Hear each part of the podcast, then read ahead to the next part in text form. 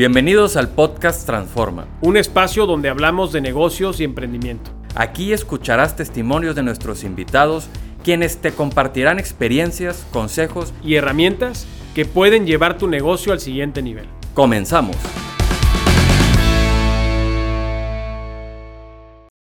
Bienvenidos a un capítulo más del podcast Transforma. Estamos muy contentos el día de hoy porque tenemos un invitado muy especial, ni más ni menos que a Luis Donaldo Colosio, presidente municipal de Monterrey. Donaldo, bienvenido. Muchas gracias, ¿cómo estás? Bien, ¿y tú? Muy bien, gracias a Dios. Agradecido de estar aquí en este espacio contigo. No, hombre, los agradecidos somos nosotros y vamos a tener una plática muy padre. Luis Donaldo es esposo, padre y presidente municipal de Monterrey, centro de la segunda zona metropolitana más grande de México. Apasionado de servir, encabeza en Monterrey un proyecto de ciudad humana, innovadora y sostenible que promueve trabajar en corresponsabilidad para que se viva mejor. Como alcalde, forma parte de la Bloomberg Harvard City Leadership Initiative. Preside el ICLEI México, que es una iniciativa de gobiernos locales por la sustentabilidad, y fue incluido por el gobierno de Francia como parte del programa Líderes del Futuro en 2022. Como diputado local por Monterrey, se distinguió por impulsar prácticas de transparencia en el trabajo legislativo. Desde el ámbito empresarial fue socio fundador de un despacho jurídico y se especializó en el apoyo a emprendimiento y las startups. Es seguidor de los Rayados y apasionado del, y apasionado del teatro musical y licenciado en Derecho por el TEC de Monterrey. Donaldo, bienvenido. Muchas gracias. La verdad es que muy contento. Este es una semblanza que podemos a lo mejor encontrar en Google, en LinkedIn y siguiendo tu trayectoria. ¿Quién es Luis Donaldo Colosio en lo personal? Soy yo, simplemente soy. Soy, como tú dijiste, yo creo que la, la mejor descripción es soy papá, soy esposo y ya. Y ahora presidente municipal de, de Monterrey. Eso es mi profesión actual. No, no necesariamente es quien soy. Yo creo que lo que haces eh, no necesariamente te termina de definir por completo, sino simplemente es quién eres sobre todo eh, con la demás gente. Y a través de tu trayectoria, sobre todo en lo profesional, porque y más en una carrera como esta, eh, cómo tratas a las demás personas influye mucho en quién realmente eres.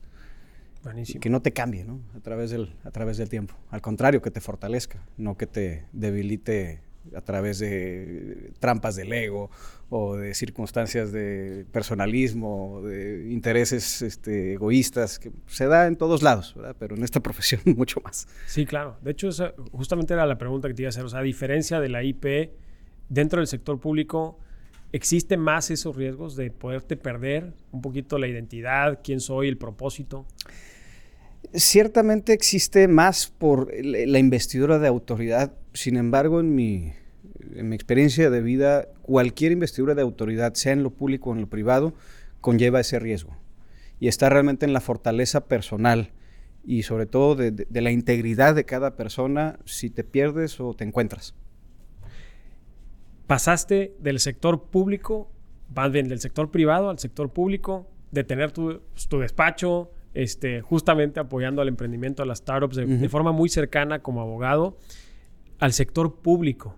¿Cómo fue ese salto? O sea, ¿qué lo provocó y cómo ha sido esa transición? Mira, me encanta ser abogado, me encanta mi profesión. Eh, estoy muy orgulloso del trabajo y de lo que consolidamos al, momento de crear el despacho y al momento de crear esta startup de, apoyo a, a, la comunidad emprendedora. Pero se volvió un trabajo que en lo personal me resultaba muy mecánico y necesitaba un propósito adicional. No estaba contento en donde estaba, no, me sentía pleno, pues. Pese al gusto que yo le tenía a mi profesión, no me sentía pleno. Y fue en el, a finales del 2017, previo a la elección del 2018, que uno de mis socios y muy querido amigo Agustín Basabe, Alanis, él toma la decisión, porque él sí tenía el propósito desde, desde pequeño, de, entrar al servicio público, de desempeñarse como legislador él toma la decisión de entrar y esta, esta decisión que tomó, además de, estar viendo yo el surgimiento de una nueva generación de gente joven que quería ingresar al, sector público para trabajar bien las cosas, me inspiró. Tuve una buena charla con mi esposa, tuve una buena charla con mis hijos y después de tener su permiso, eh, tomé la decisión de entrar a lo público. Y ha sido un trabajo muy gratificante. La verdad es que trabajar para la gente, pero directamente con la gente, es un trabajo hermoso. Oye, ¿qué te enfrentas en el día a día? Yo, la verdad es que si te seguimos en redes sociales, este, en tu trabajo diario, a lo mejor subes mucho, que, caminas mucho las calles, que platicas mucho con la ciudadanía. ¿Cuál es la realidad que vivimos fuera, pues dentro de, de, Es que no, no, no puedes pretender ser un buen presidente municipal si no tienes el pulso de tu ciudad bien medido.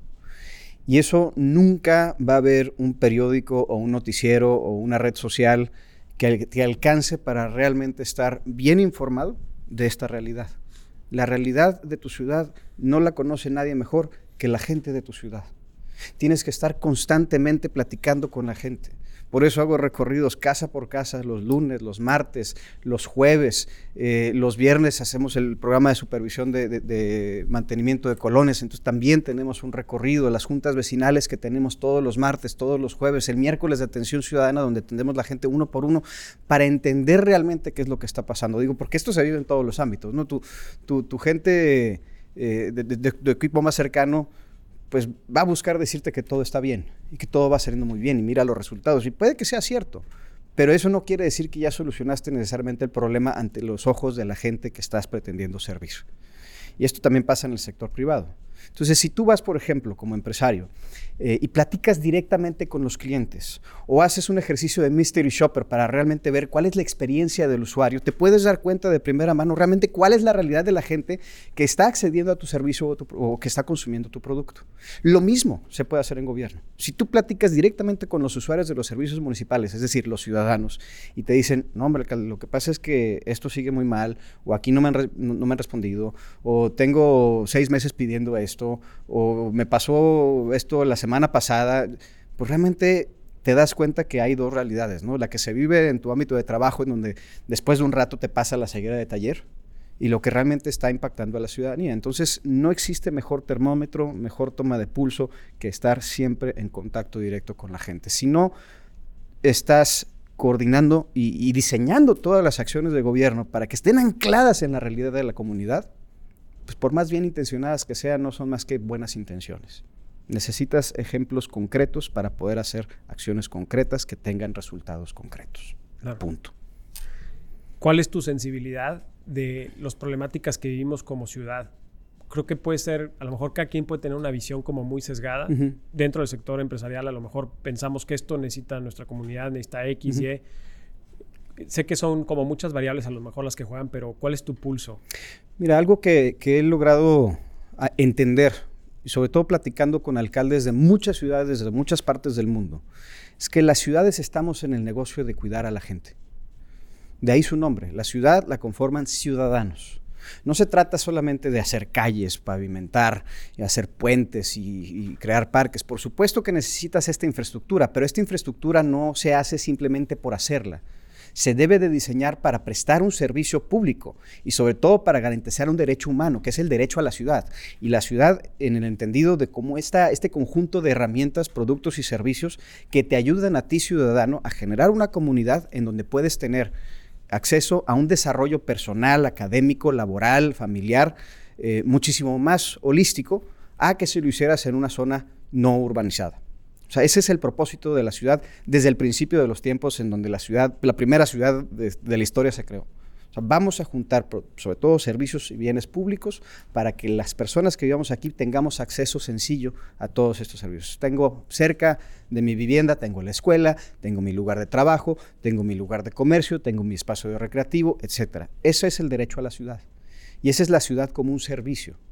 Entonces, eh, bajo esa este, dinámica o bajo esa perspectiva, te das cuenta que realmente el propósito de la ciudad como derecho humano, entonces como unidad de gobierno o bien como espacio físico, debe de tener siempre en el centro a la gente que vive en ella. Entonces, estamos en el negocio de cuidar a las personas. Fíjate, nunca lo había visto así, se me hace muy bueno.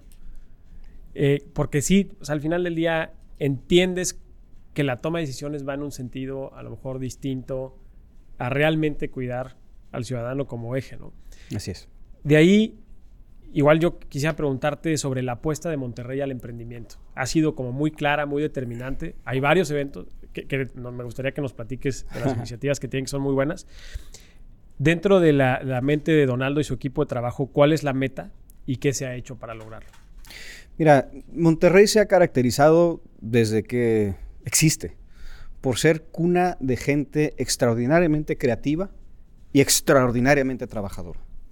Y eso nos lleva a nuestra realidad actual, que somos el primer lugar en emprendimiento a nivel nacional durante ya muchísimos años. Tenemos aquí, eh, o hemos tenido aquí en esta ciudad y en este estado, la génesis de algunas de las empresas más grandes, no solamente de México América Latina, sino del mundo entero. Y gracias a esa visión empresarial, a esa ética de trabajo, a ese esfuerzo, a esa cultura de esfuerzo, pues Monterrey también es un semillero de emprendimiento y de cultura de trabajo y de esfuerzo que debemos de alimentar. Pero esto pues, eso nos lleva a nosotros como gobierno a la muy fácil decisión de generar oportunidades y también de generar espacios de interconexión. Entonces, por ejemplo, ahorita lo comentábamos antes, eh, fuera del aire, ¿no? Pues, una de las primeras cosas que hicimos cuando entramos para poder aprovechar toda esta cultura de emprendimiento que tenemos en la ciudad es crear el Monterrey Business Nights. Son espacios, el año pasado lo hicimos mensual, ahorita ya lo estamos haciendo cada vez, cada dos meses. Espacios bimestrales en donde se hace una convocatoria, todo el ecosistema emprendedor, no solamente de Monterrey, sino en general de la metrópoli, del estado, incluso si viene eh, gente de otras partes de la República, también los hemos recibido escogemos temas variados, siempre eh, enfocados en emprendimiento. ¿no? Por ejemplo, el día de ayer justamente tuvimos la treceava edición del Monterrey Business Night, donde nos enfocamos en innovación tecnológica aplicada a gobiernos, gobierno digital. Y esto permite que si eres un mentor, si eres un inversionista, si eres un empresario ya consolidado, si eres un emprendedor, puedas coexistir en ese evento y hacer relaciones genuinas. Ahí hemos tenido eh, realmente casos de éxito en donde un, eh, un, emprendedor que fue una vez como panelista a uno de, de estos eventos conoció, por, se puso a platicar a un inversionista que le interesó mucho el proyecto y ahí se firmó un acuerdo de millones de dólares. Ándale. Sí. Inviten.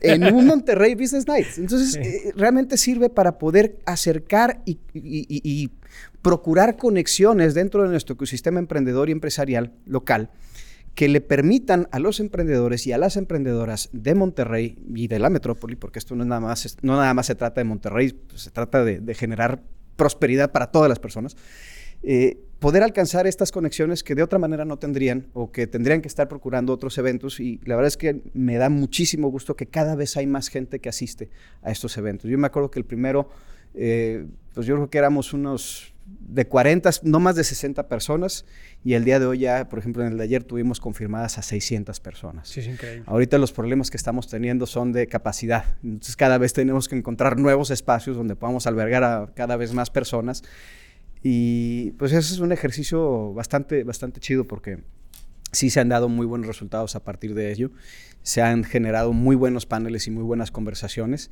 pero sobre todo se le ha dado difusión a la capacidad y necesidades que nuestro propio ecosistema tiene y se resuelven muchas dudas, se comparten muchas experiencias, buenas, malas, pero que al final del día nos permiten a toda la comunidad emprendedora y empresarial aprender los unos de los otros. Al final del día la clave para un gran futuro es la colaboración. Entonces, aunado de todo eso, dijimos, bueno, ¿cómo podemos apoyar a toda esta comunidad emprendedora que quiere potenciar sus proyectos? Y ahí es donde creamos el Centro Emprendemos Monterrey que está ahí en Juárez con Constitución, en la planta baja, este, de hecho el acceso es por la calle, este, donde está abajo el pabellón M. Sí. No sé si ha sido. No, hombre, he ido varias veces. Ah, bueno, está perfecto. buenísimo. ¿Sabes en qué me ayudaron? No me lo vas a creer. Yo llevaba meses tratando de conseguir una cita del SAT. En el SAT.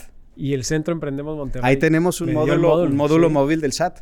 Logramos eh, este, este acuerdo con, con el Servicio de Administración Tributaria hace un par de meses y fíjate que iba a ser un tema de 30 días, ¿eh? Y fue tanto el éxito que tanto el SAT como nosotros pues, dijimos, oye, ¿te molesta que siga allí yo un rato? Y yo, ¿te molesta quedarte un rato más? O sea, se, se, se, alinearon los, los planetas. Sí. Entonces ahí es, eh, pues, un, cualquiera, cual, cualquier emprendedor o emprendedora que tenga una idea, eh, ya sea solamente una idea que quiera germinar o bien que ya tenga un proyecto más o menos consolidado, puedes ir ahí para acceder desde asesorías para poder desarrollar tu plan de trabajo, tu plan de finanzas, para poder acceder a esquemas de financiamiento, para poder constituirte, para poder este, acceder a asesorías jurídicas, para poder tener un espacio para trabajar, porque también es un espacio de coworking donde los emprendedores pueden llegar ahí y estacionarse un rato, hacer citas, usar la sala de juntas. Es, es un one-stop shop para el emprendedor. Sí. Está padrísimo ese proyecto. La verdad es que sí. Además, ya cuando lo visitas, sí te das cuenta que sí se da el espacio. Yo creo que ahí el riesgo es que van a tener que ampliarlo, a lo mejor, y que ojalá venga ese happy problem de, que, se necesita. O sí, como, dice, como dice mi gober, happy problems. O sea, sí, mira, y, esa es la idea, poderlo ampliar. Por ejemplo, haciendo un espejo de lo que hacemos ahí, eh, en el Parque Aztlán inauguramos nuestro centro de capacitación laboral y técnica. ¿Por qué? Porque hay muchísima gente que quiere acceder a un mejor empleo, pero no tiene a lo mejor las herramientas o los conocimientos para, ejercerlo. Entonces, platicando con muchas empresas de ver cuáles son tus necesidades eh, con base a las plazas que tienes disponible. No, pues montacarguista o técnico electricista o este, constructor, albañilería. Entonces, esas mismas empresas, junto con nosotros, diseñamos un programa para capacitar técnicamente a muchísima gente que quiera acceder a estos empleos. Lo hacemos completamente libre de costo. Y cuando se gradúan estas generaciones de, estudiantes técnicos, salen ya también con una oferta laboral.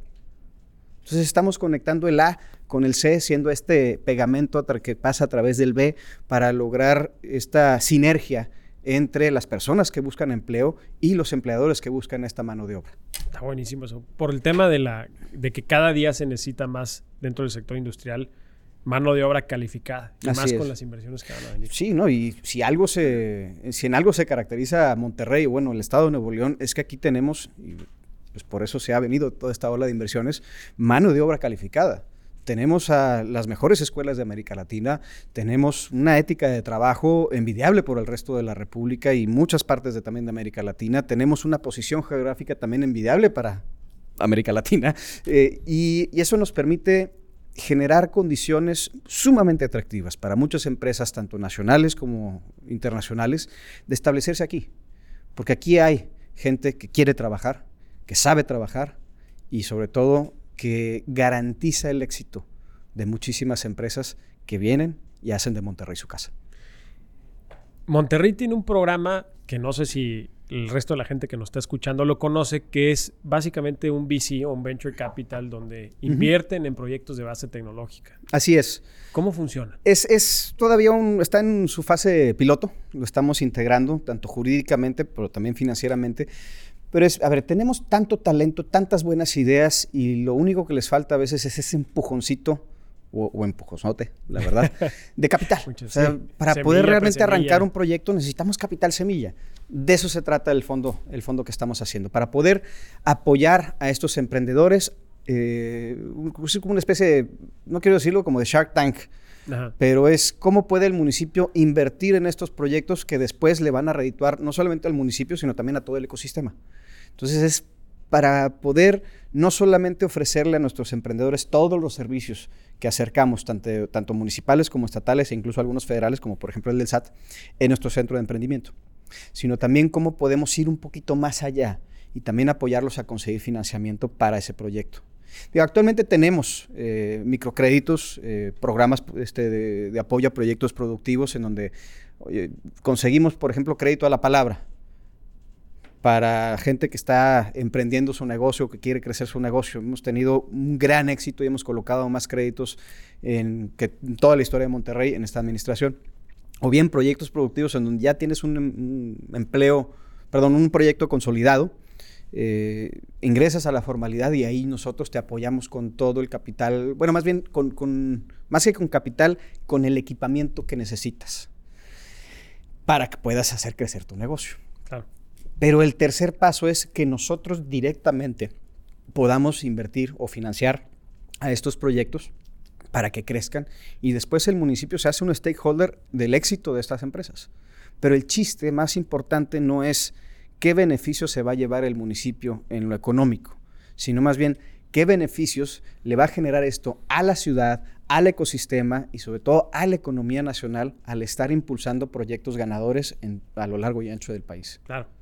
Me hace mucho sentido porque además se van a involucrar en la tesis de inversión, va a haber análisis de proyectos que dejen riqueza a la ciudad en muchos. Sí, obviamente con un buen proceso de, análisis de riesgo, ¿verdad? Porque pues, obviamente queremos proyectos serios de emprendedores serios, porque esto es un programa serio. Claro. Y eso dará mucha confianza también a inversionistas. Así es, porque también queremos generar un esquema híbrido, en donde no solamente sea el municipio el que esté aportando eh, capital, sino que podamos, eh, digamos, hacer eh, rondas de captación de capital para poder alimentar este fondo y generar hasta, a través de ello más riqueza para más proyectos. ¿Será Monterrey el hub de emprendimiento de México? es, es Monterrey. Valley? Es Monterrey el hub de emprendimiento del país. Y bueno, pues a lo mejor ahí hay, la vez pasada, de hecho, aquí Marcus Dantus, que lo menciono porque ya, ya hicimos ahí réplica con Marcus, decía que, que no, que era Guadalajara o, o Ciudad de México las que están como más fortalecidas en ese o más cerca de llegar a formar ese famoso Cabrito Valley. Yo la verdad es que difiero también. Ese famoso Cabrito Valley. ¿De dónde está Cabrito Valley, por cierto? Cabrito Valley en Nuevo León. Ajá, exactamente. Ahí tienes la respuesta. Están utilizando una referencia de Nuevo León para referirse a otras partes del país. No se confundan. El número uno en emprendimiento está aquí en Nuevo León. Lo que faltaba eran gobiernos que realmente le apostaran a desarrollar ese ecosistema porque el talento lo tenemos, los, emprendimientos los tenemos, emprendedoras y emprendedores los tenemos aquí también. Y ahora todo se ha alineado porque tenemos un ecosistema académico, gubernamental, empresarial y por supuesto social que alimenta todo este cabrito valley que ya es una realidad. Le, le cuesta a quien le cueste, le pesa a quien le pese. Se ven los 600 asistentes en, eh, ayer en el Business Nights, ¿no? Y de todas partes del país. Sí. Oye, traes un proyecto muy padre que es Revive el Centro. Sí. Y ahí estás apostando muchísimo al tema de movilidad, de transporte, este, una ciudad caminable. Así es. Este, creo que eso va muy enfocado a, todo esto que estamos platicando. Cuéntanos un poquito más sobre eso. Mira, algo que le pasa mucho a las ciudades grandes del mundo, esto es algo, es un fenómeno muy, muy, muy recurrente, es que a medida que la ciudad va creciendo, pues, obviamente el centro de la ciudad se vuelve un lugar caro para vivir o bien eh, está completamente ya tomado por industria o empresa o vivienda. Entonces, la gente que quiere procurar una vivienda se va a la periferia, y así es como va expandiéndose la, la mancha urbana. Entonces, esto hace que con los años se despoble, se despueble, perdón, los centros de las ciudades. Esto pasa en todos lados. El reto que tenemos muchas de estas ciudades es lograr las condiciones económicas de infraestructura, de movilidad eh, y de oferta eh, económica y recreativa en nuestros centros para poder repoblarlos. ¿Por qué? Porque es mucho, muy difícil como administración, como, como gobierno, el poder desplegar servicios de infraestructura básica en lugares que no están urbanizadas todavía, sobre todo en zonas altas. Y es frustrante que donde tienes ya desplegados todos estos servicios públicos es donde la gente no, no, se va a vivir, que es en el centro de la ciudad. Entonces es aprovechar lo que ya se tiene, generando incentivos económicos para que pueda haber máximo desarrollo, sobre todo desarrollo vertical. Eh, proyectos de movilidad integral, como nuestro sistema de corredores verdes, que ya también es no solamente de Monterrey, es un sistema metropolitano el que se está construyendo para conectar distintos puntos de la ciudad entre parques, plazas, edificios públicos, transporte público, todo para que la gente pueda caminar su ciudad. Estamos enfocándonos en el centro, dividiéndolo en siete centralidades estratégicas, conectándolas todas entre sí con nuestro sistema de corredores verdes, que es un sistema de, pues, corredores peatonales y ciclistas, y incentivando a través de una, reestructura en nuestro plan de desarrollo municipal para poder eh, generar una pues una densificación estratégica, permitir que se densifique el centro de la ciudad, eh, limitando en algunos puntos las, las eh, ¿cómo se llama? Las alturas, en otros puntos dejándolas este, un poquito más abiertas, sobre todo en los corredores de alto impacto, pero con la intención de generar mayor densidad en el centro de la ciudad y controlar así la expansión descontrolada de la mancha urbana. En Monterrey también pues, necesitamos cuidar mucho nuestro patrimonio natural, entonces pues no es tanto de vivir en los cerros, sino más bien es vivir donde queremos que la gente viva, ¿no? ¿Por qué? Porque nuestro centro eh, tiene ahorita la o debería tener la capacidad de albergar al menos a 200 mil personas. Hoy viven 20 mil. No inventes. Increíble. hay que recuperar entonces la grandeza del centro, recuperando y protegiendo nuestro patrimonio histórico, cultural, y arquitectónico, el dándole vida a los espacios culturales como el barrio antiguo, que históricamente le han servido no solamente de atractivo cultural o recreativo, sino también turístico a la ciudad, pero también fomentando el desarrollo de nuevos proyectos de vivienda, que eso es lo que, en lo que más estamos interesados. Con usos mixtos, que pueda haber comercio, como ya existe el día de hoy, pero que esté bien integrado con vivienda, porque este es el modelo de la ciudad del futuro y esto se está haciendo en muchas partes del mundo, lo hemos estudiado a cabalidad y es eh, la apuesta para poder también rescatar el centro histórico que tenemos en Monterrey. Eso que comentas se me hace buenísimo. Eh, ¿Te ha tocado participar en varias iniciativas? Por ejemplo, el tema de lo de Harvard City Leadership, luego estuviste en Francia también. Eh, la tendencia puede ser que no sea muy compartida para quienes desgraciadamente tenemos carro, no tenemos mucha cultura de movilidad. Pero, ¿qué otras ciudades modelo nos puedes platicar que has visto que ya tienen integrado esto en, sus ciudades? ¿Cuál ha sido el beneficio? Porque al final del día, hablando, habrá costo. Sí, obviamente también siempre va a haber resistencia al cambio, eh, sobre todo cuando es algo que mm, me incomoda mi, estilo de vida diario, pero eh, pues como ciudadano también tengo que entender que pues el beneficio de todos también me beneficia aunque me incomode, pero también me, también me beneficia. Un ejemplo muy, eh, pues muy reciente que traigo de esto es lo que se hizo en la ciudad de Burdeos, en donde su centro histórico estaba completamente desahuciado en los años 80. Y emprendieron un proyecto que les tomó aproximadamente entre 16 y 20 años para reconstruir el centro histórico, para sacar de ciertas áreas por completo el tráfico vehicular, hicieron grandes estacionamientos subterráneos donde se promueve la movilidad integral, es decir, peatonal, ciclista, e hicieron un sistema de transporte público dentro de la ciudad bastante eficiente. Entonces esa es la respuesta, el poder darle a la gente opciones. ¿Por qué el día de hoy Monterrey es una ciudad tan cargada hacia el desplazamiento en vehículo automotor? Porque así se construyó. Porque la infraestructura crea cultura. Y si no tenemos una infraestructura que promueva otras modalidades de transporte, pues nos van a seguir obligando como sociedad a adoptar la movilidad vehicular.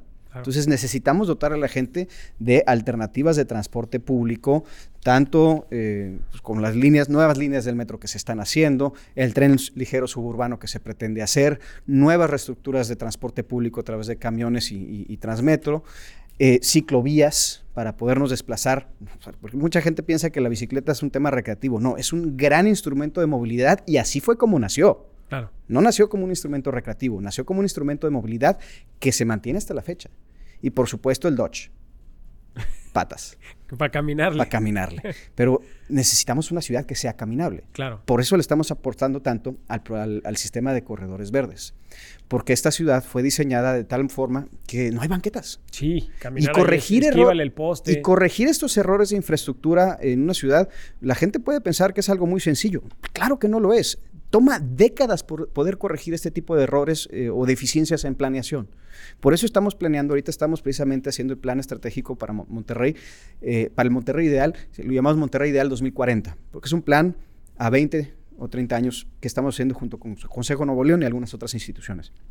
Pero la idea de todo esto es generar una ciudad sostenible, caminable, disfrutable, pero sobre todo que estos proyectos de infraestructura sirvan a ese propósito. Por eso le estamos apostando a esta movilidad integral, no solamente crear nuevas avenidas, también se está haciendo porque la movilidad vehicular sigue y seguirá siendo una realidad de Monterrey, pero no puede ser la única realidad.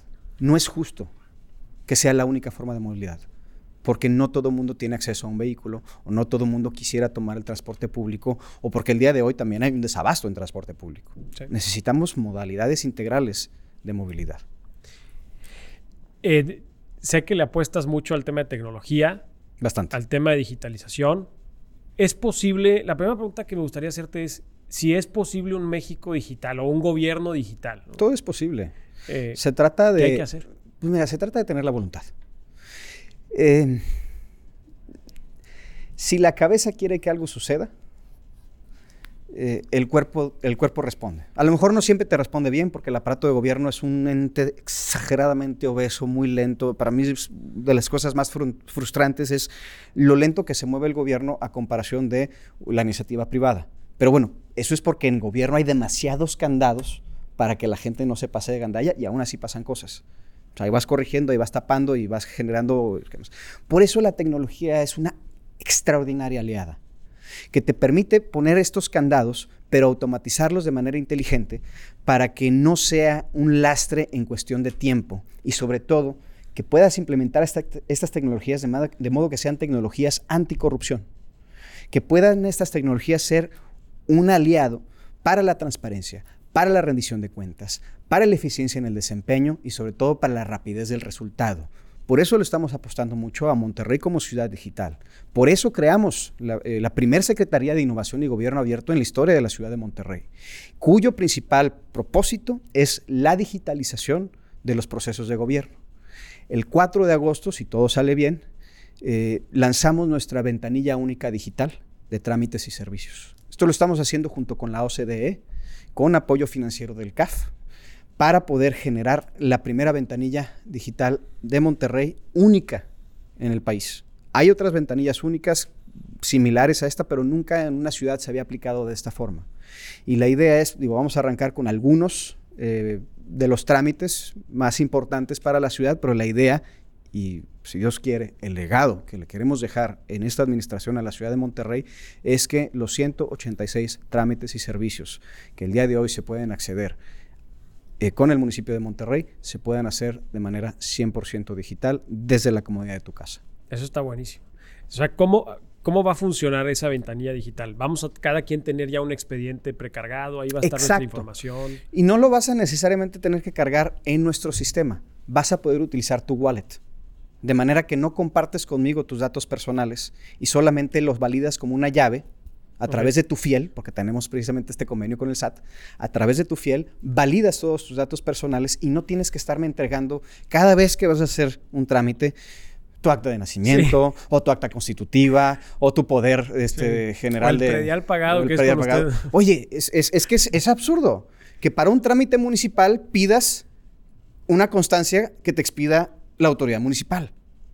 Es, es, no, no, no, no, no no, no, es, son de esas cosas que me, hacen cortos y me dan cringe.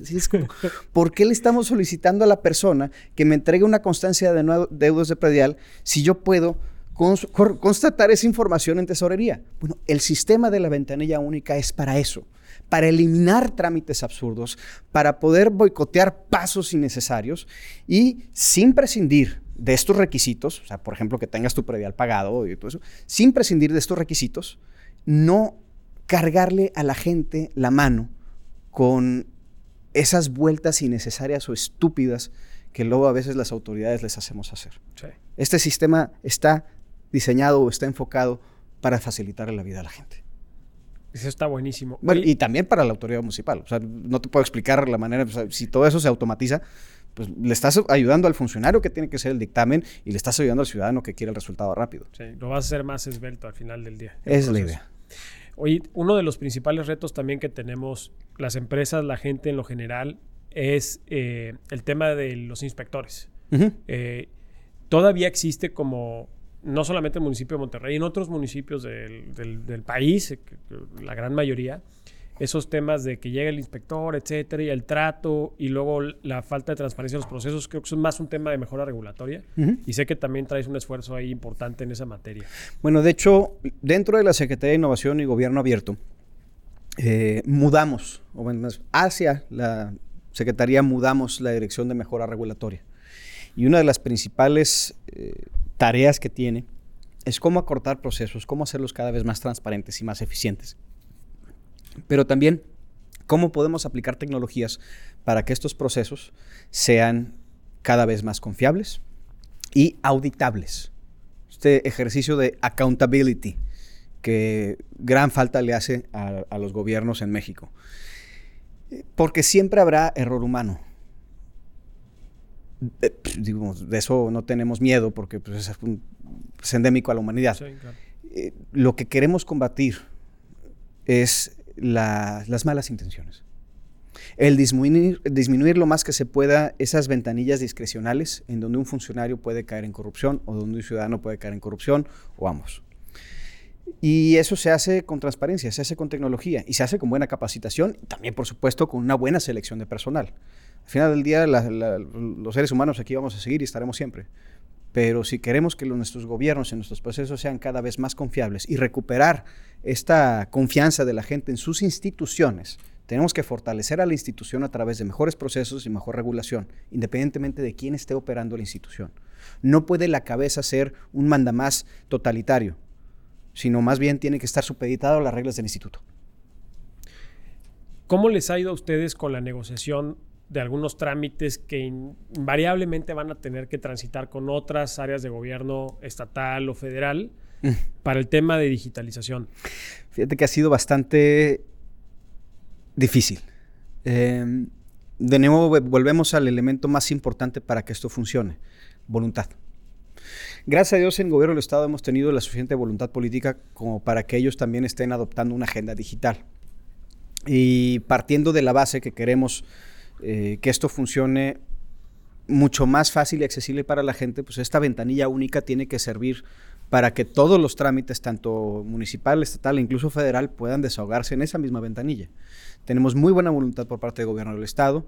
Hemos encontrado muy buena voluntad también en la federación, pero los procesos son tardados en cada una de estas dependencias. Y eso es lo que yo me temo que, por ejemplo, si en esta ventanilla única también accedes a un permiso federal, pues la federación por su propio rezago, por su propio volumen también, porque tienen una enormidad de, expedientes, pese a que adopte un modelo digital, no salga con suficiente tiempo eh, pues para que esto funcione bien. Entonces, son los procesos que, pues también cada una de estas, de estos órdenes de gobierno tendrán que mejorar y tendrán que ser más expeditos. Es nuestra misión y nuestra función es estar constantemente mejorando el ejercicio de gobierno y hacerlo cada vez más, pues, más eficiente y más profesional. Sí ha sido una jaqueca a veces. Pues, por ejemplo, incluso cuando nosotros vamos y solicitamos algún trámite, alguna dependencia federal, se tardan meses meses, meses, meses. Sí, y eso es muy difícil para nosotros porque pues, también acá hay, reconocemos que hay muchas cosas que se tardan meses y no se debería tardar tanto tiempo. Entonces, precisamente le estamos apostando a lo digital, a la tecnología y a una mejor base eh, de recurso humano para que podamos sacar esto en tiempo real. Si tuvieras algún mensaje para la comunidad empresarial de Monterrey, que tú sabiendo las necesidades de la gente, eh, ¿qué solicitudes les harías? Dos.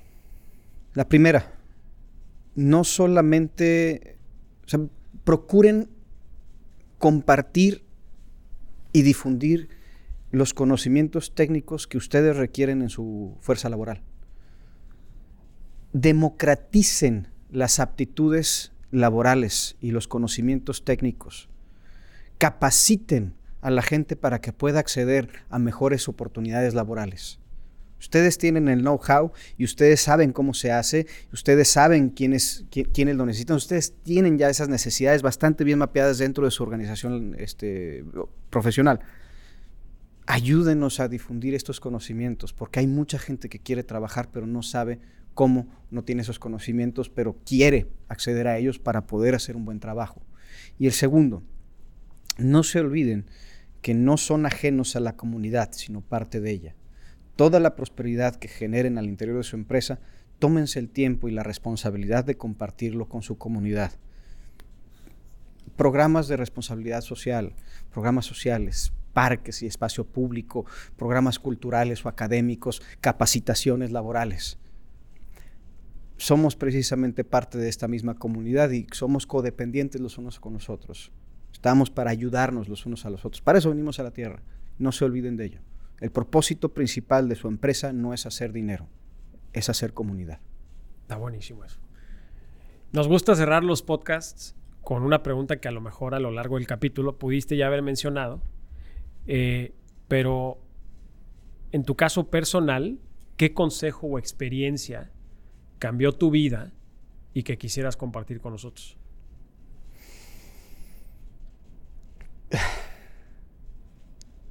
Cuando estaba yo